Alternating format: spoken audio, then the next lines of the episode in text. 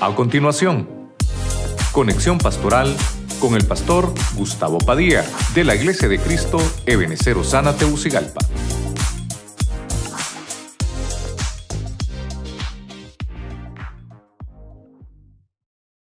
Padre, del Hijo y del Espíritu Santo. Pero llevamos este tesoro en recipientes de barro para que aparezca que una fuerza tan extraordinaria es de Dios y no de nosotros. Amén, hermano. Diga conmigo, llevamos este tesoro en recipientes. Ahí lo tiene escrito enfrente. Llevamos este tesoro en... Otra vez, llevamos este tesoro en recipientes. Eso me llamó la atención. Y el tema le puse por nombre recipientes espirituales. Amén. Oramos al Señor esta mañana. Padre Celestial, gracias por todo lo que nos das. Gracias por todo este tiempo, por tu palabra. Gracias por adorarte, por permitirnos, Señor, adorarte, por darte alabanza. Gracias, Señor, por reunirnos, congregarnos, porque nos permites, Señor, exaltar tu nombre. Con gozo y con alegría nos presentamos en tu altar pidiéndote que nos hables a través de tu palabra. Bendícenos, Señor. Sabemos de que solamente de parte tuya proviene tu palabra. No va a regresar vacía, porque tu palabra, Señor, ya fue enviada para ministrar a tu pueblo. Háblanos y ministranos en el nombre de Jesucristo. Amén y amén. La iglesia le regala palmas fuerte al Señor. Amén. A su nombre. Eh, estaba viendo un poquito lo que son los recipientes y, tal vez me voy a quedar muy corto, pero busqué por lo menos eh, aquellos recipientes bíblicos que nos pueden dar alguna administración. Recuerde que estamos celebrando este aniversario, la pastora ayer nos habló de la gloria postrera, el viernes hablamos un poquito de las lecciones de un viñedo, pero hoy vamos a ver el punto de que usted y yo somos grandes recipientes. Amén. El, hermano que tiene la par es un recipiente. Dígale al hermano, hermano, hoy eres un recipiente. Amén, amén. Algunos van a ser unos frasquitos y otros van a ser unos tambos, hermano. Pero todos somos recipientes. ¿ah? Bueno, mire, el recipiente es, es, algo, es algo, hermano, donde usted puede guardar cosas. El recipiente es algo que contiene eh, alimento o puede tener algo que va a ser de utilidad. Un recipiente es para eso, para guardar algo que es útil. Y, por eso me di la tarea de buscar un poquito eh, cómo en la Biblia encontramos esto. Quiero redimir el tiempo, así que voy a, voy a ir corriendo un poquito con esto. El primer, el primer recipiente, que no lo puedo dejar de ver, es el odre. Solo voy a leer el versículo y aquí tengo mis ayudas, pero no sé si podemos poner la mesa acá. Podemos poner la mesa acá porque, o no, pero una mesa vacía. Podemos, estoy molestando mucho. Vamos a, se puede. En lo que leo el versículo, es que los hermanos son buenísimos para eso. Mire, vamos a leer Marcos 2:22, Biblia al día. Ni nadie echa vino nuevo en odres viejos. De hacerlo así, el vino hará reventar los odres y se echarán a perder tanto el vino como los odres. Más bien, el vino nuevo se echa en odres nuevos. El vino nuevo se echa en odres nuevos. Pero fíjese usted, como vamos a hablar un poquito de, lo que son los recipientes, el primer recipiente que, que voy a tratar de extraerle una enseñanza para nuestra administración espiritual es el odre. Entonces, vamos a poner la mesa acá, mire, para que vayamos, vamos a ver algo. Aquí, tráigame la visita, aquí no se preocupe, así está bien. Entonces, mire, vamos a invitar a, la hermana que nos trae hoy. Vamos a ver, mire, ¿eh? dele palmas a la hermanita que viene hoy. Mire, gloria a Dios. Vamos a ver. Gracias. Mire, bueno, esto es lo, lo más parecido que encontramos, ¿verdad? Mire, esto es un odre. Un odre es algo que se hace de cuero y me llamó mucho la atención porque eh, el odre, dice, dice la Biblia, que nadie, nadie echa vino nuevo en un odre ya viejo. Diga conmigo, aquí no hay ninguno. No vinieron hoy. Diga conmigo, aquí no hay ninguno. Y no vinieron hoy. Aquí no hay viejos, hermano. Amén. Entonces, el, el, el odre viejo, ¿cómo se sabe que el odre está viejo? Está duro. Así, hermano. Hinchado como el pastor, más o menos. Y entonces, en la antigüedad, cuando ese odre estaba ya estirado, este mira está blandito, este está nuevo todavía, ¿verdad? Entonces, ese era un, odre muy usado, muy usado. Entonces, el, vino, hermano, que da el Señor es un vino nuevo. Amén. ¿Verdad creo que lo cantamos? Vino nuevo, vino nuevo, hay en la casa hoy. Porque lo que da Dios es vino nuevo. Entonces, cuando Dios usa el recipiente del odre para derramar el vino, es que el Señor quiere que usted y yo conservemos el gozo. No que lo perdamos. Entonces usted y yo vamos a vernos a la administración de un odre. El odre contiene el vino nuevo, pero para que no se eche a perder el gozo, el odre tiene que ser, tiene que ser nuevo. ¿Cómo nos vamos a mantener nuevos por, por años? Si, más bien hoy estamos en este aniversario que estamos celebrando ocho años para la gloria del Señor, ocho años de ministerio, ¿cómo es que puede ser mejor la gloria de la casa postrera que la primera? Si más bien en lo natural vemos que las cosas se van desgastando. En lo natural lo vemos, pero en lo espiritual no es así. En lo espiritual, hermano, el cristiano es como la luz de la aurora que va de aumento en aumento hasta que el día es perfecto. Cuando un cristiano, a la manera de un odre, recibe de parte del cielo el vino nuevo, entonces tanto el vino como el odre hacen un, buen equipo, el dúo dinámico. Ahorita está Batman en el cine, ¿verdad? Hacen ese, ese equipo, hermano, buenísimo. Porque tanto el vino es bueno como el recipiente donde se guarda el vino es bueno. Pero ¿qué sucede con uno que el odre ya está viejo? Que ya está arrugado. Diga conmigo, aquí no hay ninguno. Pero empiezan los hermanos a cantar, ¿verdad? Hermano, y, a cantar los, los cantos de gozo de júbilo, ¿verdad? Cantos de liberación son los que me rodearán. Al, son, al chofar del jubileo las. Y hermano, y el que está a la par suya brinca en una uña, hermano. Y lo que da el brinco arriba de una vuelta y cae, hermano. Y tal vez no todos podemos hacer eso, porque el hermano tiene gozo. Amén. El gozo del Señor es nuestra, nuestra fortaleza. Pero vienen otros hermanos y está el gozo, hermano. Y vamos a correr, correr. Y el hermano dice, es que es ridículo ese hermano. Ese hermano es un odre viejo. Cuidadito, le echan vino porque se va a reventar. Pero le dije que aquí no hay ninguno, estoy hablando con libertad. Aquí no hay ninguno.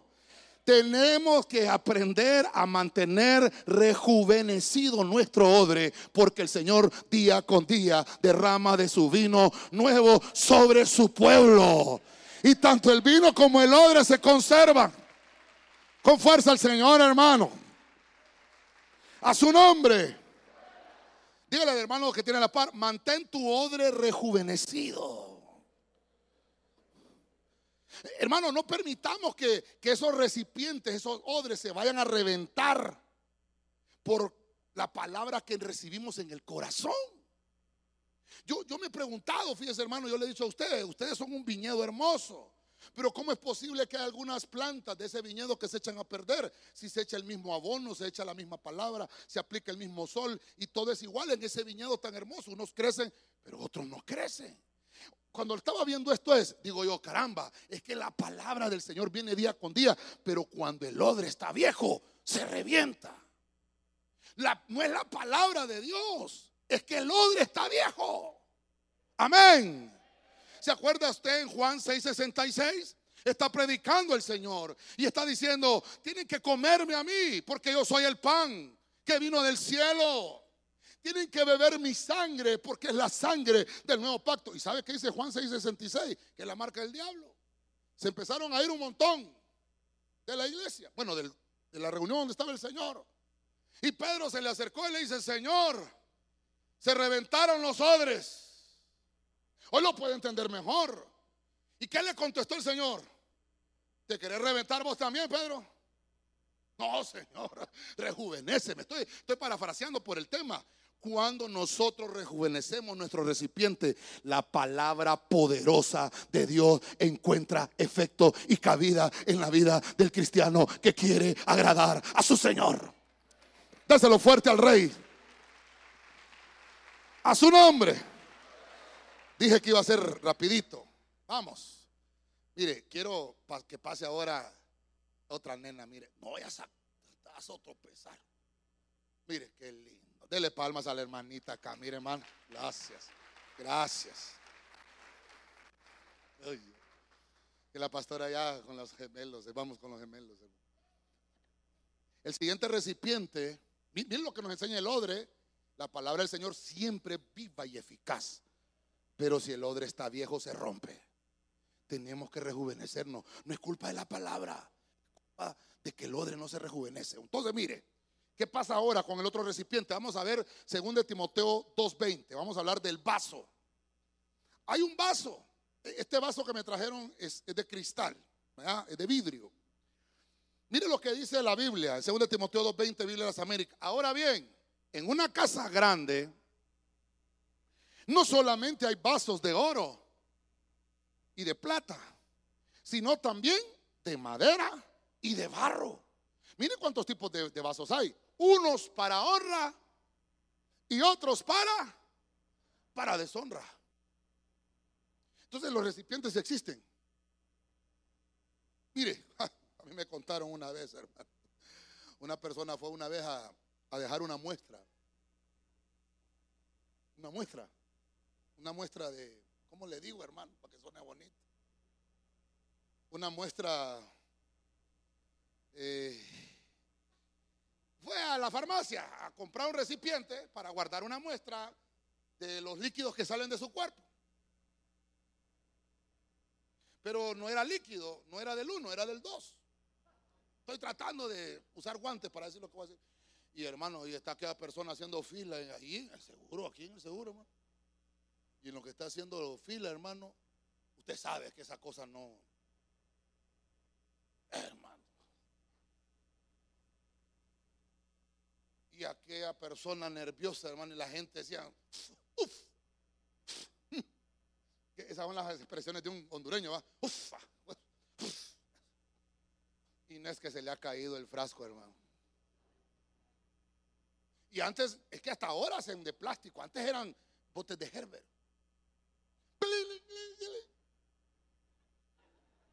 La que sigue con la muestra.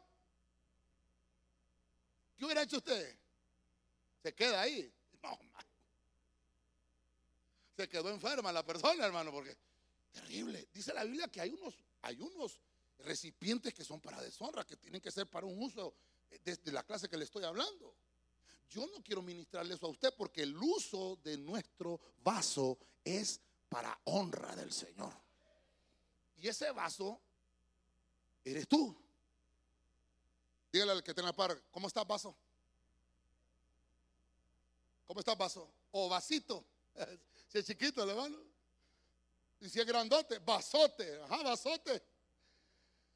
Somos vasos en las manos del Señor. ¿Sí o no? Pero, vamos a ver, ¿me trajeron agua los hermanos? No. ¿Me trajeron el agüita? ¿Hay agua? Sí, ahí está. Mire, ve. Entonces, no, aquí lo voy a hacer. Espérate, aquí tengo agua yo. Mire, ve, está limpio el vaso. Mire, mire la enseñanza del recipiente. Cuando el recipiente está para ser usado, ya sea el odre o ya sea el vaso que estamos hablando, tiene que estar limpio. Y por eso pedí uno de cristal, porque no se ve el sucio. Pero tiene que se tiene que lavar para ser usado. Y una vez que ese vaso está ahí, tiene un uso. Y es específicamente para eh, darle de beber a la persona sedienta, eh, proveer un servicio. Ese vaso está hecho específicamente para un servicio. Y, hermano, y le prestan el, el vaso y usted con confianza, porque el vaso está limpio. ¿Qué pasaría si el vaso estuviera sucio? A veces nos dan de beber en, vasos oscuros. No sabemos cómo están por dentro. Y, a veces hasta hay personas que se enferman por eh, probar líquidos que están hasta dañados, vencidos, bebidas vencidas. Y entonces lo que quiero ministrarle es que el vaso de honra el Señor lo utiliza. El vaso de honra se utiliza. El que no es de honra no se utiliza. Amén, hermano. Por eso es que nuestro servicio al Señor debe de ser en pureza. Amén. No debe de ser sucio. Entonces, como vaso, el Señor te usa. Ese vaso está limpio. Y se usó. Y ya una vez que se usó, hay que lavar ese vaso para volverlo a usar. Si yo vuelvo a echar agua aquí, yo puedo seguir tomando agua porque soy yo el que estoy bebiendo. Pero si yo lo lleno de agua y usted quiere beber, yo sé que usted, y ahorita que estamos en tiempos de pandemia, no va a querer beber de esa agua. Porque está en uso. Amén, hermanos. Está en uso. Dios está usando tu vida y está usando la mía de maneras distintas. A unos los usa en el servicio, a otros los usa en una cámara, a otros los usa en un instrumento, a otros los usa predicando la palabra. Pero hay diferentes maneras de que Dios utiliza un vaso. El punto importante entonces, que después de mi turno de servicio, ¿qué tiene que hacer el vaso? ¿Qué tiene que hacer el vaso? Lavarse, limpiarse. ¿Se recuerda usted que aquella mujer que dijo, si tan solo tocar el borde del manto del Señor, seré sana. Y dice que aquella mujer tocó el borde y se sanó su flujo de sangre. Y dice la Biblia, e inmediatamente Jesús se retiró a orar. Dijo el Señor, virtud salió de mí. Mire la enseñanza, un vaso, una administración. ¿Qué, debe de pasar después de que un cristiano ha sido usado por el Señor? Siempre debemos de buscar la pureza para que cuando el Señor vuelva a requerir tu servicio, el Señor te encuentre limpio. Porque cuando te quiera volver a utilizar el Señor y te encuentre con suciedad, no te usará. Por eso es que dicen, una casa grande hay muchos tipos de vasos. Dios lo que quiere es usarte. Dios quiere usarte en el ministerio. Si venimos a este lugar y, venimos a esta casa es porque eres un vaso de honra en las manos del Señor. Deja que te use para el propósito del reino. Amén. Déselo fuerte al Rey de la Gloria. Mire, tengo que avanzar porque ya estamos tardecito y los hermanos de San Pedro tienen hambre también. Pasa, hermanita. Dele palmas a la hermanita, qué linda. ¿Cuántos años tienes tú en la iglesia? Siete. Siete. Tienes siete años, hermano. Gracias, mi amor. Vamos a hablar ahora de una vasija. Si usted se da cuenta, la vasija, mire, si la pongo aquí, es más grande que el vaso. Por eso se llama vasija. ¿Dónde encuentro la vasija? La encuentro en Juan 13:5. Reina Valera actualizada. Luego echó agua. ¿Tenemos el agua? Ah, mire, qué bonito. Luego echó agua en una vasija. Entonces, mira el servidor, aquí el servidor. Vamos a utilizar este vaso. Mire. Me vas a dejar esa, cosa ahí también. Entonces, échame el agua ahí, por favor. Mire, ¿ve? Échame el agua, échame el agua ahí. Mire, ¿ve? Mire lo que va a hacer el hermano. Va a echar agua en la vasija. Ok, así déjame y poneme esta otra. Esto también es una vasija. Los dos, lo que pasa es que tienen forma diferente. Si usted me dijera, pastor, ¿de cuál de las dos vasijas es usted? ¿Por qué, ¿Por qué me queda viendo así, hermano? Se da cuenta que por ahora no se puede con usted, ¿ah? Ya, ya, sé por dónde fue. No tengo el don de discernimiento, pero sí el de la sospecha. Usted me comparó con esta, ¿ah? Bueno, yo lo comparo a usted con esta, pues. pero las dos son vasijas. Y dice la Biblia que el Señor tomó la vasija. Mire esto qué lindo. después de haber participado de la, mesa, de la Santa Cena. Mire qué lindo. ¿Cuántos somos servidores aquí en la casa del Señor? Tenemos que participar todos de la mesa. Porque después de la mesa, dice, ah, no hemos leído Juan 13.5, ¿verdad? No lo hemos leído, ¿verdad? Vamos, leámoslo pues. Juan 13.5. Reina Valera actualiza. Luego echó agua en una vasija y comenzó a lavar los pies de los discípulos y a secarlos con la toalla con la que estaba ceñido. Como estamos hablando de las vasijas espirituales, voy a tratar de, de ahora eh, eh, aplicarlo a, a nuestra vida espiritual. ¿Qué es lo que- ¿De qué me habla la, la- la vasija? De fomentar el servicio. Después de que el Señor les impartió la Santa Cena, los limpió, los purificó, como el, recipiente del vaso que vimos, para poderlos usar. Pero Él les estaba ministrando con la vasija, Él estaba virtiendo agua. Y yo me imagino, yo me imagino que el Señor tenía dos vasijas, tenía una grande donde metían ellos los pies y tenía otra donde Él, hermano, eh, echaba, echaba en, en los pies el agua para lavarle los pies a sus discípulos y después los secaba. Yo imagino que por eso le dije a los hermanos que me consiguieran dos. Yo creo, yo creo que fue así. Porque el servicio no se puede hacer solo. Yo tengo que formar un equipo de servicio. Diga conmigo, equipo de servicio. ¿Y qué pasa si yo solamente empiezo a vertir el agua y no hay quien lo reciba? ¿Qué pasa? ¿Qué pasa? ¿Qué pasa? Se derrama. Y no se hace bien lo que se tiene que hacer. Cristo nos está dando un, gran ejemplo. Nos está enseñando que debemos de trabajar en equipo, de fomentar el servicio, de hacer las cosas, hermano, bien. Cuando usted presente su servicio, cuando presentemos todas las cosas que queramos hacer, sean con excelencia para el Señor. Somos recipientes, somos vasos. ¿Por qué el Señor no utiliza un odre? ¿Por qué? Porque el odre lo que tiene es vino. ¿Por qué el Señor no usa un vaso? Porque el vaso es para beber líquidos. Él lo que quería era mostrarles que hay recipientes, cada recipiente tiene una tarea específica. El odre nos enseña que yo tengo que contener gozo, que tengo que guardar la palabra con, con alegría y debo estar rejuvenecido. El vaso me habla de que para que Dios me utilice tiene que estar limpio. Y una vez que pasé el servicio, me tengo que limpiar para que cuando me vuelvan a tomar o me quieran volver a usar, yo esté limpio. Pero la vasija me habla de fomentarle el servicio a otro, de que otros puedan ver en mí el testimonio de al que Dios que yo sirvo es un Dios que cambia. Es un Dios que puede ministrar mi vida, que puede ministrar mi familia y puede ministrar a una iglesia a través del servicio. La limpieza del alma, de nuestra alma, tiene que haber esa limpieza de las contaminaciones del pecado.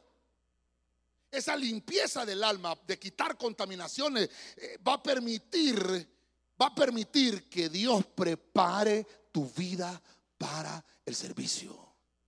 Al final vamos a ministrar esto porque Dios quiere usarte para su servicio.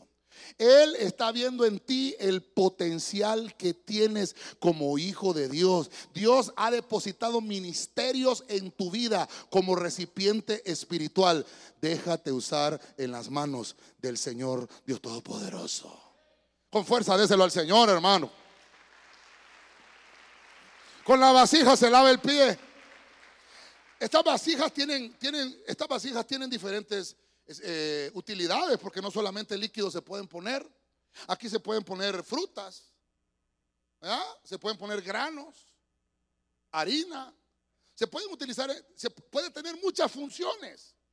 Pero volvemos al punto, volvemos al punto. En cada una de las utilizaciones de los recipientes tienen que lavarse después del servicio.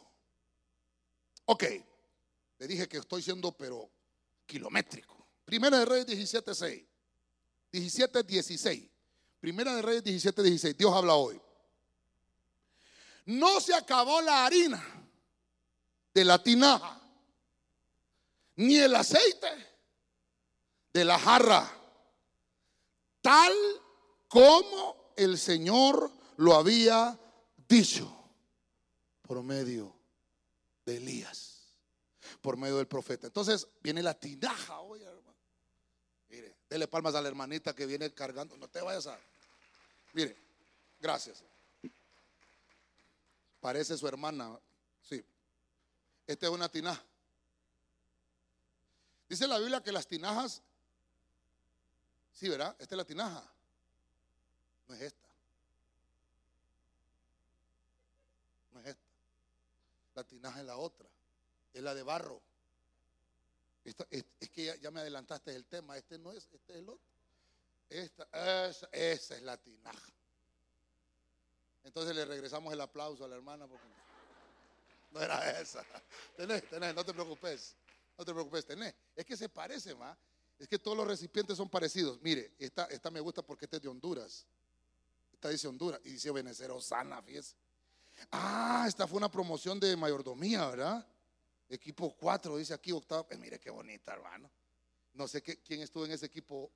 Equipo 8, dice aquí de la. No, equipo 4 de la promoción 8 de mayordomía. Mire que hicieron este.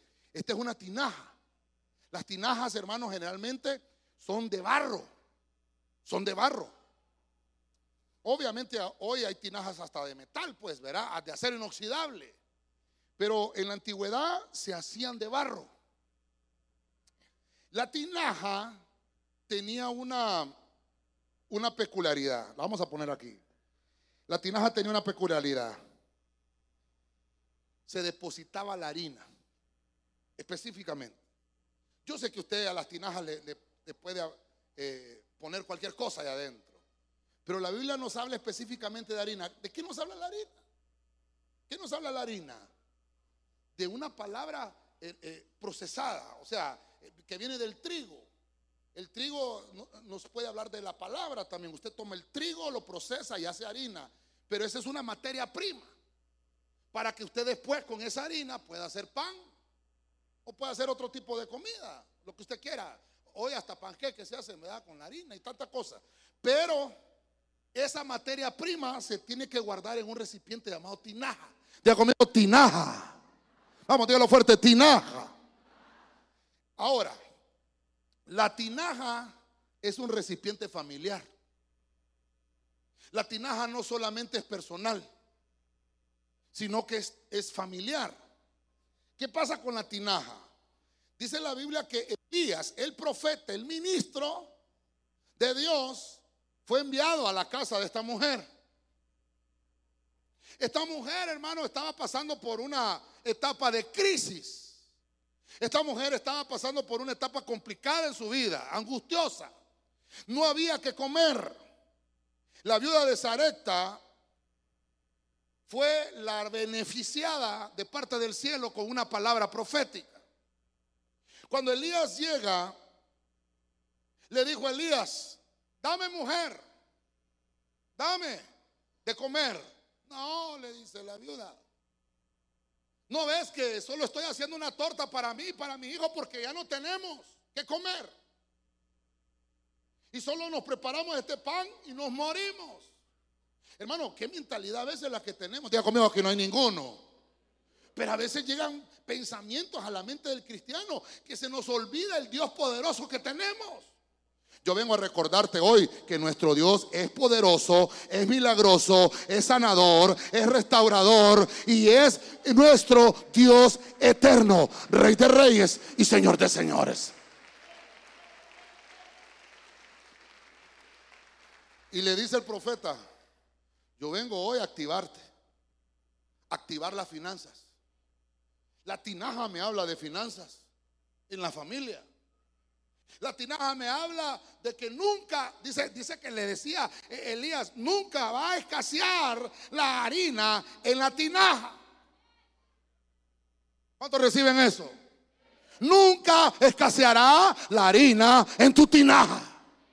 Vamos a ver, ayúdame a predicar, pues dígale al hermano de la par, hermanito, nunca faltará la harina en tu tinaja. Es que hoy somos recipientes, pues. ¿Sí o no? Si usted es, si usted es una tinaja, porque ya vio que se está comparando, mm, vaso no soy. Vasija, quién sabe. Yo creo que tinaja me parezco un poquito.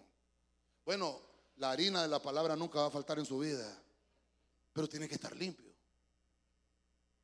Cuando, cuando Elías se aparece a esta mujer, dice que lo que le estaba enseñando el Señor a la viuda de Zarepta era a depender de Él. ¿De qué dependemos nosotros, hermano? Mm, cuando es 15 de cuando es 15 de mes y nos cae pago, mi corazón se regocija en el Señor. Mi fortaleza en el Señor se exalta. Mi boca cantará. Ah, hermano, alegres, hermano. ¿Ah? ¿Sí o no? No se quiere quemar. Y cuando llegue el 30, hermano, del fin de mes. ¿Ah? Hay gozo en la casa del Señor. Porque Él está junto a ti. Andamos las bolsas llenas de billetes de 500 y de guacamayas, de esas de 200. Alegres. Y no está malo que usted se regocije por eso. El punto es cuando ya es mediado de la quincena, hermano, que está como la cola del chancho, pelado y enrollado, hermano. ¿Qué coritos canta? ¿Mm? ¿Mm? ¿Cuál canta? ¿Cuál canta? ¿Ah? Qué triste dicen todos que soy. esa bien se la sabe, ¿verdad? Esa bien se la sabe, ¿verdad? Ella, hermano, una administración porque no hemos aprendido a depender del dueño de la harina. Entonces Elías le dijo, mira mujer, mira mujer, te voy a enseñar a depender de Dios. Mete la mano en la tinaja y saca harina. Vuelve a meter la mano en la tinaja y va a haber harina. Vuelve a meter la mano y va a haber harina. Vuelve a meter la mano y va a haber harina. Vuelve a meter la mano y va a haber harina. Vuelve a meter la mano. No va a escasear. Usted va a tomar, hermano. Las hermanas dicen, voy a hacer comida para, agarran el arroz, ¿verdad? Voy a hacer comida, vamos a ver cuántos somos, uno, somos cinco. Vamos a hacer el arroz. Eh, uno, dos, ya no hay. No, no. Si, tú le tienes e, e, esa fe al Señor, una fe viva, vas a tomar y va a ver. Vas a tomar y va a ver, porque nunca escaseará. No sé si me buscan Deuteronomio 28 rapidito, hermano, porque ya me estoy extrayendo del tiempo. En Deuteronomio 28 hay un pasaje que dice, nunca faltará en la arteza. Nunca faltará comida en la arteza en tu mano. Nunca. Eso es lo que la vida de Sarepta, hermano, ya estaba deprimida. Lo había, la, había arropado la desgracia. Hermano, no nos dejemos abrazar de la desgracia.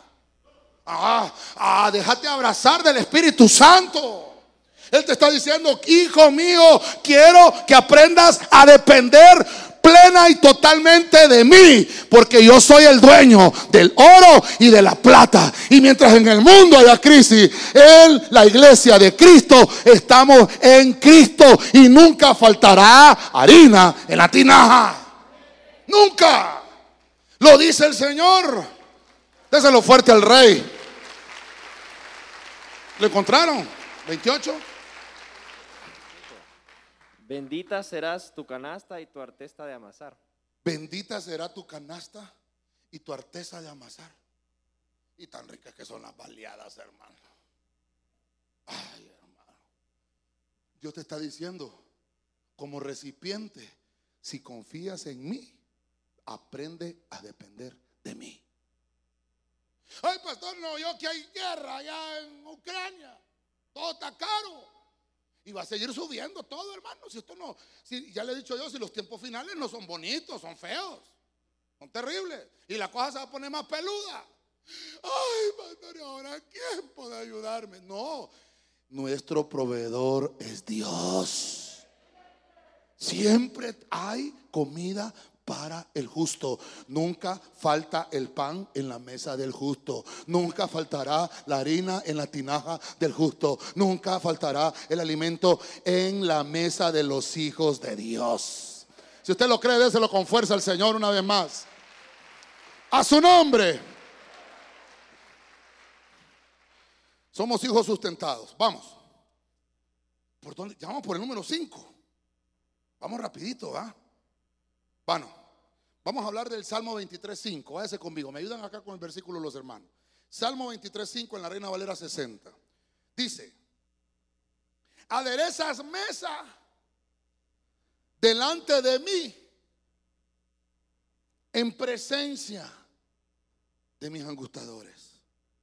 Unges mi cabeza con aceite. ¿Cómo dice su Biblia? Mi copa está como la panza del pastor. ¿Cómo está la copa? Mira, aquí viene la hermanita con la copa. Mire, qué lindo. Dele palmas al Señor. Mire qué bueno. Gracias, mi amor. Gracias.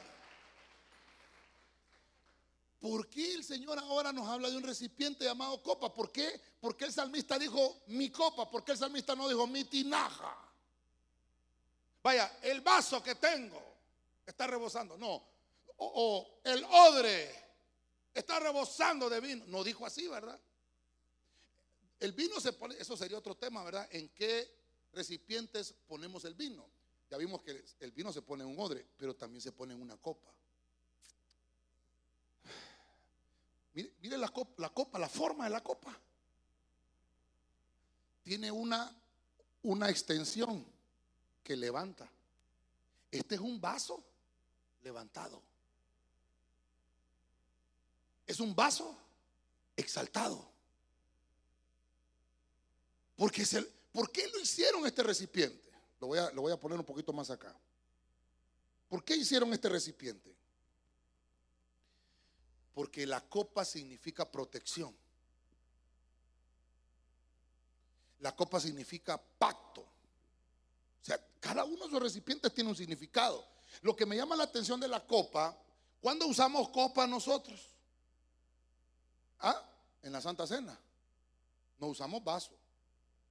El recipiente que utilizamos, hermanos, eh, son copitas, les decimos, ¿verdad? Pero obviamente porque es más pequeñita. Y obviamente los hermanos eh, aquí eh, ponen una mesa y ponen la copa, ¿verdad? Representando esa sangre poderosa y hermosa de Jesucristo. Lo que le quiero mostrar es que el Salmo 23, David lo está escribiendo porque tiene enemigos que lo persiguen. ¿Qué enemigos lo persiguen a usted? Mire, pastor, eh, los del banco, los de la, eh, los de la eh, ¿cómo se llama? Financiera, el, el compañero de trabajo que le saqué prestado, le debo a la suegra, es que ahí sí, ahí es suegra, cuando nos puede prestar la suegra, es linda la suegra. A veces se le debe a la suegra, hay que pagarle, hermano. Y, esos son mis enemigos, pastor. No, no, no, es que usted es bandido, págueles. Y lo van a dejar de perseguir. Esto que está hablando David acá son enemigos que le desean la muerte. Que están viendo en David un ungido. Están viendo en David que Dios lo favorece que todo lo que él hace prospera, que todo lo que hace en sus manos fructifica. ¿Ah? Y entonces dice ahí, has ungido mi cabeza con aceite. Y entonces mi copa rebosa. ¿Qué es lo que está haciendo David?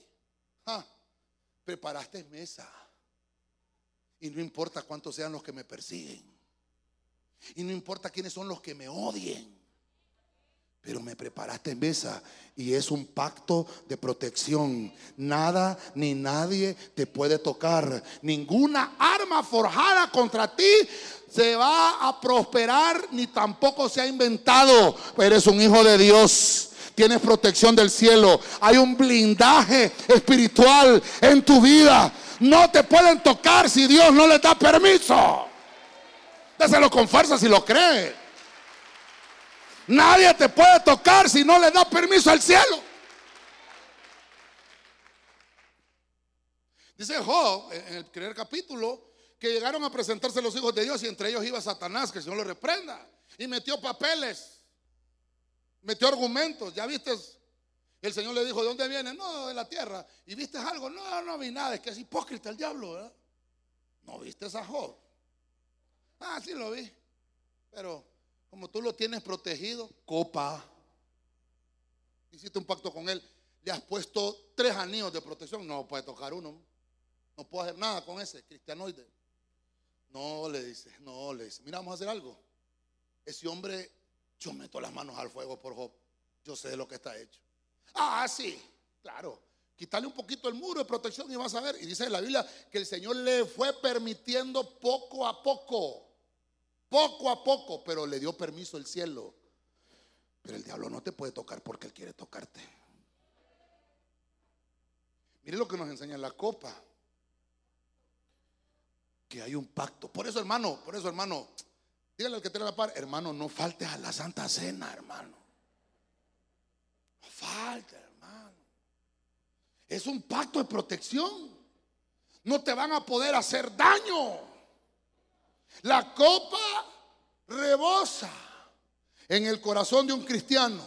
Un cristiano que está confiado porque el Señor se ha encargado de reducir a la impotencia a todos nuestros adversarios. ¿Cómo se llama tu adversario? ¿Cómo se llama tu enemigo? Ah, yo le puedo mencionar un montón de los míos, pero los míos no son los mismos que los suyos. Cada quien tiene sus propios eh, adversarios. Y hasta los hermanos lo cantaron, ¿verdad? Quebrado fue el arco de los fuertes. Hermano, perdóneme, el Dios que tenemos es un Dios guerrero.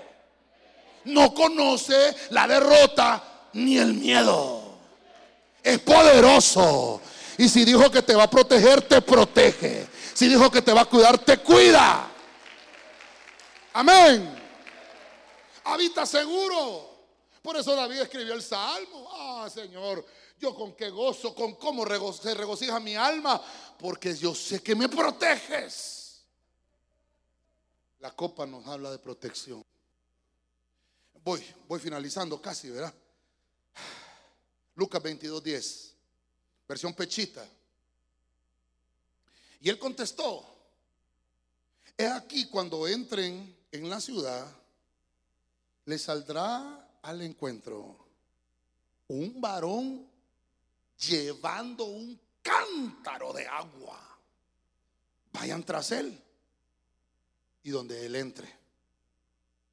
Ok, vamos a darle, hoy sí, hoy sí, hoy sí, hoy está, miren, qué bueno, hoy está, este, dele palmas al Señor, este sí es el, este, cántaro. E, este es de cristal, el cántaro, ¿ah? Bueno, debería ser de barro, pero el cántaro, fíjese que el cántaro, en la Biblia encontramos muchas aplicaciones. los cántaros los utilizaban para guardar las, los granos, eh, el grano de, del maíz, los frijoles, arroz, todos esos granos en un cántaro. En un cántaro de barro, este es de vidrio. Pero fíjese que creo que creo que Pablo, creo que Pablo escribe acerca de eh, que, en, los rollos se guardaban en los cántaros. Los, judíos guardaban eh, eh, para, preservarlos. Creo que Gedeón habla de que dentro de un cántaro, para hacer guerra espiritual, porque los cántaros tienen, tienen varias aplicaciones, para la guerra espiritual, dentro de los cántaros, Gedeón encendió antorchas y quebraron los cántaros, hermano, y ganaron la batalla. Obviamente todo fue por orden divina, por guerra espiritual. Pero voy a aplicar el cántaro, como estamos hablando de recipientes espirituales que nos van a enseñar algo. Me llamó la atención Lucas. Porque cuando el Señor va a participar de la Santa Cena, antes, antes de participar, dice el Señor, busquen a un hombre que lleva un cántaro. Era muy normal que las mujeres llevaran cántaro porque las encargadas de ir a recoger agua a los pozos eran las mujeres. Era una tarea específicamente la mujer. No me pregunte cómo cargaba ese. Las mujeres se lo ponen en la cabeza. Ni hago equilibrio ahorita, hermano, porque no voy a hacer un desastre acá. Pero déjeme pensar que ese hombre lo andaba aquí, el cántaro. era de agua, lo andaba con agua adentro. ¿Por qué? ¿Por qué este hombre tenía esa señal? ¿Por qué no, no se hizo un odre grandote? Porque también se puede guardar agua en un odre. ¿Por qué no se hizo un odre? ¿Por qué no llevó el agua en una tinaja? El vasito, no, en un vaso no, porque las porciones son pequeñas. ¿Por qué no lo llevó en una tinaja? No, porque no era para ese uso. ¿Por qué no una copa? Porque tampoco la porción era pequeña. Tenía que ser un cántaro. Y los cántaros son para medidas grandes. Los cántaros son para medidas grandes. Y por eso le puse aquí, el cántaro tiene una tarea específica en el mundo espiritual. Es transportar el agua transportarla. Para eso es. El cántaro se hizo con ese fin. Por eso es un recipiente. Es un, es un tipo de esos recipientes. Ahora, si usted lo ve ahí, puede ver que, dependiendo de la cantidad que usted ocupe, usted va a escoger el cántaro. Pudiéramos decir que es un cántaro esto, pudiéramos decir, o es un jarrón. Un jarrón, ¿por qué? ¿Por qué es un jarrón? Porque es de adorno. Pero si yo lo empiezo a llenar, depende de lo que tenga dentro el recipiente. Depende de la cantidad para lo que yo lo ocupe, el recipiente va a tener una tarea específica. El jarrón tiene una tarea de adorno, pero el cántaro específicamente para transportar. Si usted me preguntara, ¿cómo pudiéramos aplicar ese recipiente para el ministerio? Yo diría que el cántaro es para un evangelista, uno que lleva la palabra uno que se va a meter a Ucrania a predicarle allá a los que están en guerra. Uno que se mete a, Rusia a predicar. Es que nadie siente ir a predicar a Rusia. No, Nueva York, Miami, Washington. ¿Y por qué Ucrania no? ¿Se da cuenta? Dice la Biblia que el Señor les dijo, vayan a buscar el lugar donde voy a participar con ustedes. Pero la señal del lugar donde yo lo voy a hacer con ustedes es de un hombre que carga un cántaro. Los, discípulos, ¿por qué no le dijeron, Señor, no es una mujer? No, no le dijeron. Simple y sencillamente ellos supieron escuchar porque cuando Cristo hablaba, todo lo hacía con significado. Algo nos va a enseñar. Algo nos va a enseñar. Y se fueron a buscar como Cristo les dijo y encontraron a un hombre cargando un cántaro. Un hombre que lleva la palabra. Díganme los cabezas de hogar aquí.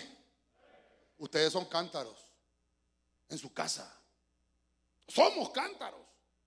Somos los responsables de poder llevarle la palabra a mi familia. No solamente proveedores en las cosas materiales, de proveerles alimentos, de proveer para comprar los útiles, proveerles para comprar medicinas. No, también es un cántaro para que usted porte la palabra del Señor. Tenemos que ser esos portadores de la palabra viva y eficaz del Señor. Fuimos creados con ese propósito y cada uno de nosotros, hermanos, tanto hombres como mujeres. En la Biblia se nos dice, vayan por todo el mundo y prediquen este evangelio a toda criatura. El que crea y fuere bautizado será salvo. La palabra del Señor tiene propósito y al llevarla a los más necesitados, hermano, el Señor obra con milagros. Usted solo lleve la palabra. Usted solo predíquela. No, no, hermano, no, no, no nos pongamos en pleito con el Señor con la palabra que a veces recibimos, sino que digámosle, Señor, ¿por qué me enviaste esa palabra? Bueno, ¿será que Dios te está señalando las áreas o las hectáreas que tienes en tu alma? Que Dios te está diciendo, tienes que cambiar esas actitudes. Y si quieres ser portador de la palabra, tienes que estar limpio. Si quieres ser portador como un cántaro espiritual del cielo y que tu familia se convierta al Evangelio, tienes que ser un cántaro que transporte la palabra viva del cielo. Llevar esa palabra no es fácil. Requiere esfuerzo. Yo me recuerdo en 1987, más o menos. Tenía 15 años. Dios me habló. 15 años tenía Martina, dice el corito. A los 15 años el Señor me habló y me dijo, tú eres pastor. Toda mi familia va a una iglesia, o iba, iba, la mayoría va todavía, pero eh, por lo menos mi círculo familiar, para la gloria del Señor, Dios me ha dado victoria. Pero generalmente las familias nuestras van a una iglesia. ¿Sí no, ah? Y lo marcan con una religión terrible a uno, hermano. Y lo arropan en, en- en una religiosidad y, y- y uno queda atrapado. La religión no salva. No salva. Y hermano, yo me recuerdo, y Dios me habla y me dice, vas a ser pastor. Y yo, yo, hermano, mi abuelita con un gran altar en su cuarto. Un morenito. Yo, caramba, y que, le tocaba, el que le tocaba ese morenito a mi abuela, la, la mano le cortaba, hermano. Complicada mi abuela, mi abuela materna. Mi mamá no digamos. Toda mi familia complicadísima. Y yo, me habla el Señor. Y entonces yo ya iba a una iglesia, pero no iba, hermano, perdóneme, con el compromiso y la responsabilidad con la que Dios en realidad quiere que lo hagamos. Portadores de su gracia. Le estoy contando parte de mi testimonio, no es, día de testimonio, pero le quiero contar esa parte. Yo no tenía quien me aconsejara en mi familia, hermano, me robaban los diezmos. Yo, yo en mi casa los guardaba, los metía y los dejaba. Cuando iba a buscarlos, chanfle. Me hicieron la vida difícil. ¿Sabe qué pasó? Me descarrié. Me sacaron de la iglesia. Qué terrible es la familia. Medio lo miran con la Biblia uno. Ah, cristiano este. A ver cuánto te dura. En vez de ayudarlo a uno.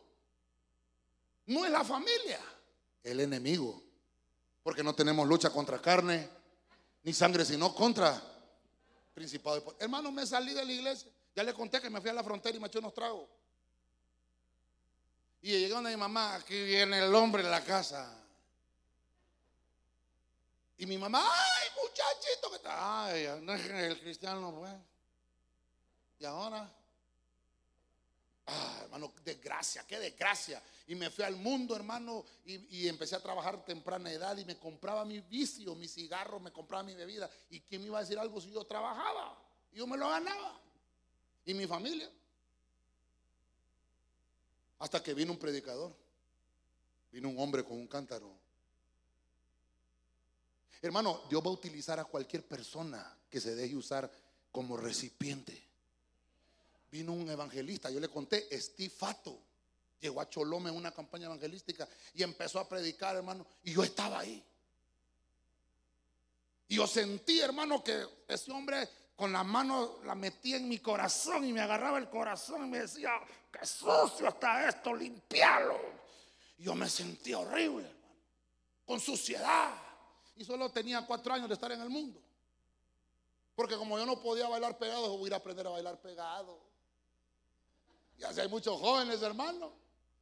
Y por, fíjese, por no, por- porque nunca han bailado pegados, se van al mundo. No, hermanos, eso no vale nada. Mejor vénganle a danzar al Señor y a celebrarle fiesta al Rey de Reyes, a celebrarle con gozo, porque eso es eterno. Le vamos a seguir haciendo fiesta en la eternidad. Hermano, y le entregué mi vida a Cristo ahí a los 19 años. Y le hice una promesa al Señor ahí. Y le dije, Señor, si en realidad me llamaste y quieres que te sirva, yo no quiero volver a quitar la mano del arado. Y no me importa lo que me diga mi familia. Y desde ese día, hermano, no he soltado la mano del arado. Y le dije al Señor, entonces voy a poner por obra tu palabra y lo que se cumpla. Cree en el Señor Jesucristo y serás salvo tú y tu casa. Y yo solito en la iglesia, y yo solito en la iglesia, y yo solito en la iglesia. Hasta que Dios fue cumpliendo poco a poco la promesa. Lo que le quiero mostrar es, hubo alguien que se dejó utilizar con un cántaro. Llevó la palabra porque hay gente afuera necesitada del mensaje de vida que tú portas. El testimonio que tú tienes le puede ayudar a otro para venir a los pies de Cristo. Ay, hermanos, Perdónenme, hermano, que se me fue el tiempo. Termino. Me ayudan los de alabanza, por favor. Salmo 56, 8. Versión Prat. Tú cuentas los pasos de mi vida errante. Pon mis lágrimas en tu redoma. No están en tu libro. Mire el salmista. No están en tu libro. Entonces pase la redoma. Dele palmas a aquel señor. Mire la redoma, qué lindo. Mire la redoma, qué lindo. Gracias. La redoma. Bueno, trajimos, esta es una redoma, es algo pequeño. Pero la redoma que tiene el Señor depende de lo llorón que eres. Así va a ser la redoma. Lo interesante es que de cada recipiente, hermano, se pueden colocar varias cosas en los recipientes. En la redoma no solo lágrimas hay, hablando espiritualmente, porque como el tema es recipientes espirituales, lo voy a tocar con, las lágrimas. Pero la redoma, dice, dice la Biblia que Samuel tenía una redoma de aceite con la cual ungía reyes. Pero era lo que portaba la redoma, lo que hacía diferente la tarea del, del recipiente. Pero voy a tomar el punto de la redoma como el recolector del testimonio del sufrimiento de un cristiano. Pon mis lágrimas, está diciendo el salmista, el Señor, en tu redoma. Se vale llorar. Amén. No, pastor, los hombres nunca deben llorar. No, si lloran. ¿Qué hacemos con el salmo? Lo único que sus lágrimas, que no roden porque lo dejó la chava. ¿Y qué le pasó? Me dejó la chava. No, hermano, eh, aprovechamos el tiempo de la administración y empezamos a llorar. Y dice, qué tocado está ese, ese muchacho. Es que lo dejó la chava. Y allá aprovecha para llorar. no, la que no. ¿ah? Pero nuestras lágrimas, hermano. Yo le prediqué una vez de la recompensa de las lágrimas, ¿se recuerda? Nuestras lágrimas no las echemos a tierra por cualquier cosa. Nuestras lágrimas tienen un valor. Dice la Biblia que Jesús lloró cuando su amigo había muerto. Jesús lloró. El verso más corto de la Biblia. Juan fue a hacer clavo al cielo va a llorar en el cielo. Y los ángeles no saben qué es eso. ¿Qué te pasa, Juan? Es que nadie puede abrir los sellos. No, hombre, no te preocupes. El único que es digno de abrir los sellos es el Cordero. Sécate esas lágrimas. En el cielo no hay lágrimas. Y por el tema que le estoy hablando, las lágrimas están puestas en un recipiente llamado redoma. Porque en el cielo no van a haber lágrimas. En el cielo, hermano, no hay sufrimiento. Y todo lo que hemos atravesado en esta tierra y todo lo que hemos atravesado, hermano, en nuestra vida, todas las circunstancias difíciles por las cuales nosotros hemos llegado al Evangelio o seguimos en el Evangelio y hay lágrimas que tenemos que derramar, llore. Pero no se lo guarde adentro.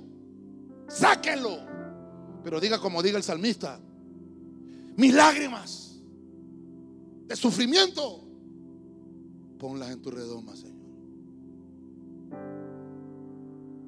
Yo quiero que tú me retribuyas, Señor. Porque la Biblia dice que Él es justo para recompensarnos. ¿Usted cree que el Señor le agrada verlo sufrir a usted? Él tiene su recipiente. En el cielo hay copas, ¿sí? Dice que hay, hay siete copas de ira, pero esas no son para nosotros. La copa que nos dio el Señor a nosotros es la copa de la Santa Cena. Pero en el cielo hay siete copas de ira. Esas copas, la iglesia no las va a beber. Pero aparte de eso, el Señor para su iglesia ha apartado una redoma. Yo quiero ministrarte esta, esta mañana de parte del cielo y decirte que toda retribución de tus lágrimas va a llegar a tu vida en el momento preciso. Así lo prometió el Señor, así lo juró Y yo te aseguro que va a suceder. ¿Te lo cree? Déselo fuerte al Rey de la Gloria.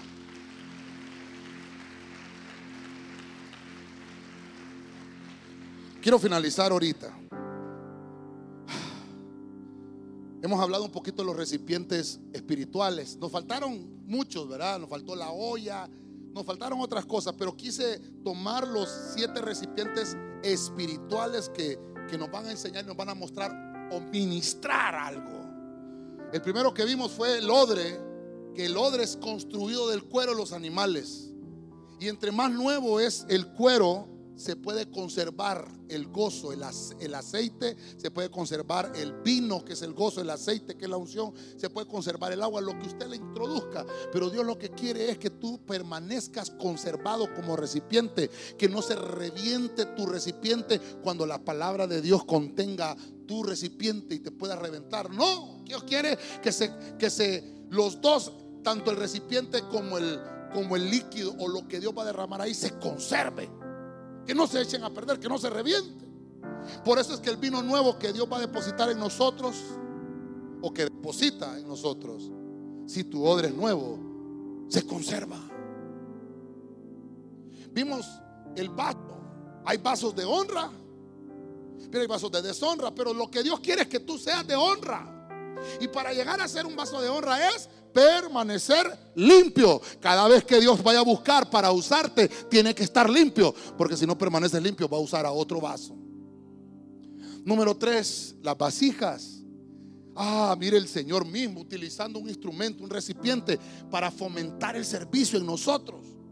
La vasija de eso nos habla, de trabajar en equipo, de, de ser humildes y poder servir a otro con mi servicio de servir a otro con lo que yo hago. Trabajar en equipo. De eso, de eso me habla la vasija. Número cuatro, la tinaja. La tinaja es, hermano, un símbolo financiero, espiritual. Porque la tinaja me está hablando de que tengo que aprender a depender de Dios, no de los hombres, no del salario, ni del trabajo que tengo, ni mucho menos del negocio. Tengo que aprender a depender de Dios. Nunca va a faltar la harina en tu tinaja. Número 5, la copa. La copa es algo tan hermoso. Dios la ha dejado como ese símbolo de exaltación de un vaso levantado. Porque nos habla del pacto que Dios ha hecho con su iglesia de protegerlos.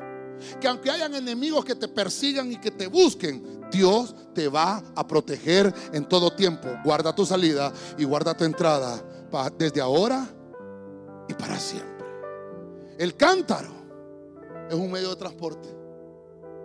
Hermano, dejemos que el agua del Señor, de aquel río poderoso que vio Juan en el Apocalipsis, un agua cristalina del cielo. Dios quiere llenar tu recipiente. Dios no quiere que permanezca vacío, que permanezca lleno. Pero el cántaro específicamente sirve para transportar la palabra. Si tú tienes ministerio, eres un cántaro. Que llevas la palabra a otro que la necesita. ¿Cuántos están allá afuera necesitados de una palabra que tú la tienes? Porque la palabra que se te habla es palabra viva y eficaz. Es la palabra de verdad, es la palabra de Cristo. No la nuestra, no es nuestro evangelio, sino el evangelio de nuestro Señor Jesucristo. Y como cántaros tenemos la obligación de utilizar todos los medios, las redes sociales, la radio, la televisión, parlantes, micrófonos, lo que tengamos que usar para hacer cántaros y llevar la palabra a todo aquel que la necesite. Número 7 y terminamos con ese. Hay una redoma. Un recipiente especial que está en el cielo nosotros utilizamos las redomas para guardar el aceite. Utilizamos las redomas para guardar muestras. Para eso lo usamos.